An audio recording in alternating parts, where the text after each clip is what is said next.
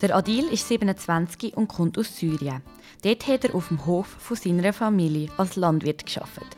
Sein ganzes Geld hat er zusammengekratzt und ist vor dem Krieg geflüchtet. Durch die Türkei, übers Mittelmeer und auf Italien. Die Reise ist alles andere als einfach und hat mehrere Monate gedauert. Jetzt ist er in der Schweiz angekommen und stellt einen Antrag auf Asyl. Das ist jetzt schon drei Monate her. Wie lange er noch warten muss, das kann ihm niemand beantworten. Unter Umständen hat er umsonst gewartet und muss zurück, wo er hergekommen ist.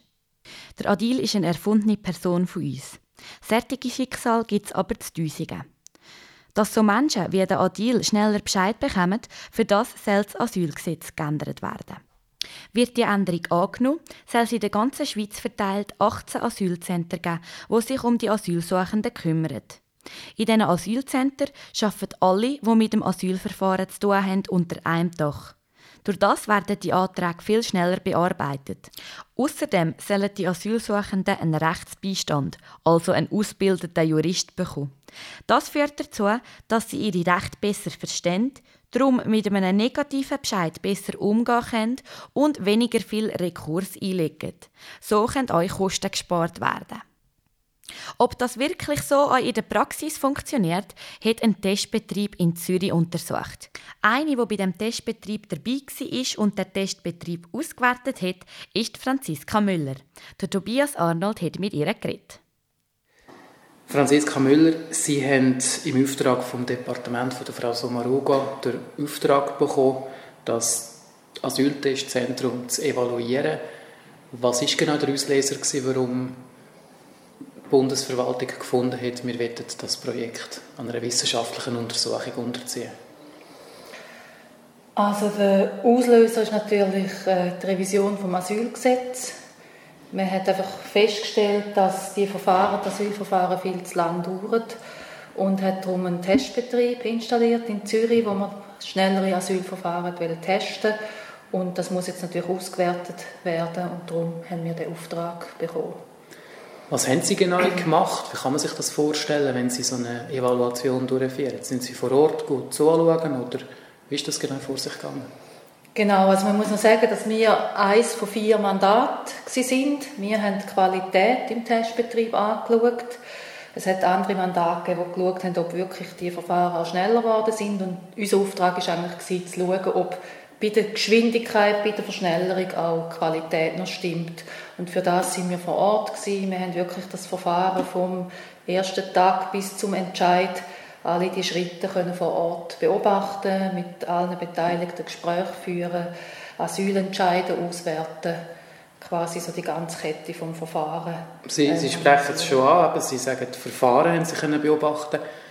Wie muss man sich das vorstellen, so ein Verfahren? Ist das eine Sache, die an einem Tag abgewickelt wird oder ist das ein längerer Prozess? Das ist ein längerer Prozess. Jetzt im Testbetrieb ist es so, dass es das Verfahren maximal 140 Tage soll dauern Das ist so die oberste Grenze. Es ist so, dass ein Asylsuchender reinkommt, ähm, über ein Empfangszentrum an der Grenze und dann in den Testbetrieb verwiesen wird. Und dann ist er mal da, man nimmt Personalien auf, es gibt eine Erstbefragung zu seinem Asylweg, weil dort kann es dann auch sein, dass die Person äh, quasi zurückgeschickt wird nach Italien. Wenn man merkt, er ist über Italien gekommen, ist es ein sogenannter Dublin-Fall. Es gibt eine Anhörung zu seinen Asylgründen und dann kommt eigentlich der Entscheid, ob die Person kann bleiben kann oder nicht. Und je nachdem gibt es dann noch eine Anfechtung. Und das würde dann insgesamt die 140 Tage maximal ausmachen. Und wie ist jetzt das Fazit von Ihrer Untersuchung? Hat man die Verfahren können verkürzen? Hat man das Ziel können erreichen? Also die Ergebnisse sind sehr positiv. Was Beschleunigung angeht, hat man wirklich äh, zu fast 40 Prozent äh, Beschleunigung angebracht. Ähm, man hat auch gesehen, dass die Leute, dadurch, dass schneller von Anfang an informiert werden, wie auch ihre Chancen stehen, auch schneller sich äh, melden, um auch freiwillig wieder zurückzukehren. Das war auch ein Effekt, gewesen, die freiwillige Rückkehr, die zugenommen hat. Wir haben, wie gesagt, Qualität angeschaut. Wir haben geschaut, ob trotz dieser Beschleunigung das auch noch rechtsstaatlich äh, faire Verfahren sind, ob die Qualität stimmt. Und auch da haben wir im Vergleich zum regulären Verfahren keine Einbußen können feststellen. Im Gegenteil, es hat einige Aspekte, die eigentlich die Qualität helfen zu verbessern. Jetzt sind von den Gegnern von der Asylgesetzrevision auch kritische Stimmen laut worden, wo man gesagt hat, dass die Asylsuchenden im Testzentrum nicht so repräsentativ sind und dass es immer wieder vorkommt, dass Asylsuchende unterteicht sind und verschwunden sind. Ist das bei Ihrer Untersuchung herausgekommen, dass das ein Problem kann sein Also zu der Repräsentativität ist eigentlich wirklich so, dass man da eine Zufallsauswahl getroffen hat. Es sind einfach 6 Prozent, hat man gesagt, von denen, die in die Schweiz kommen, weist man einfach im Testbetrieb Zürich zu. Es hat mal eine geringe Korrektur gegeben, weil es sehr viele Eritreer hat, wo man das ein bisschen aufgelockert hat, aber das hat überhaupt keinen Einfluss jetzt auf, auf das Resultat. Zu den Untertauchten, das hat man tatsächlich festgestellt, dass die Zahl höher ist wie jetzt im regulären Verfahren. Das lässt sich damit erklären, dass eben die Leute schneller Bescheid wissen, was ihre Chancen sind. Sie kommen sehr früh quasi ähm, werden damit konfrontiert und haben dann eigentlich keinen Anreiz mehr, zum länger in der Schweiz zu bleiben, sondern tauchen unter, reisen vielleicht in das nächste Land. Das ist im regulären Betrieb nicht so. Dort kann man eigentlich die Frist gut auch abwarten. Ähm, oder es ist dann mehr ein hängiges Verfahren und sie sind dann eigentlich nicht als Untertauchte ähm, ja, quasi feststellbar. Also es ist auch schwierig, hier den Vergleich zu machen, aber es ist sicher ein gewisser Anreiz da, um schnell auch wieder ähm, zu gehen, wenn man merkt, man hat keine Chance auf, auf ein Bleiberecht. Gibt es andere Sachen, die man herausgefunden hat, die man in Zukunft anders, besser machen wenn man jetzt so ein System einführen mit so Zentren?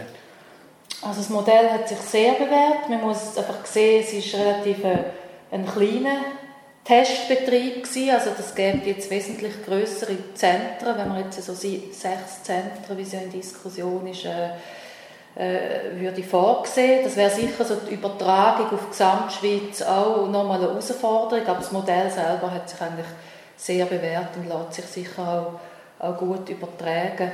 Bezüglich Qualität wieder der Aspekt, den wir angeschaut haben, das ist einfach etwas, was wir nie aus den Augen lassen Wir haben Dort, wo wir Qualitätsmängel festgestellt haben, sind das solche, die aber auch im, im regulären Verfahren auftreten. Also es bietet sich so oder so an, ähm, eine gute Qualitätskontrolle einfach immer top-down wirklich äh, zu installieren.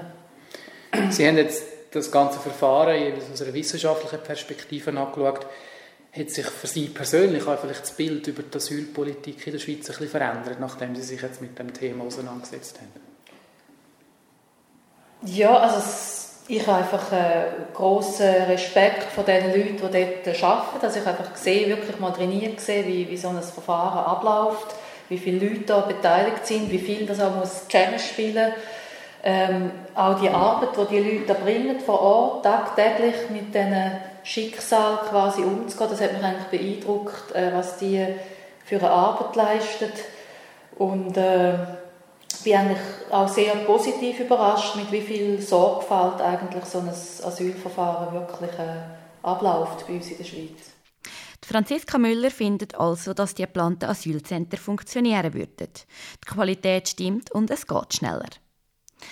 Gegner sehen das aber anders. Die einzige Partei, die gegen die Änderung vom Asylgesetz ist, ist die SVP. Sie argumentiert damit, dass die Schweiz so noch viel attraktiver werden wird für die Flüchtlinge und so noch viel mehr hier ankommen.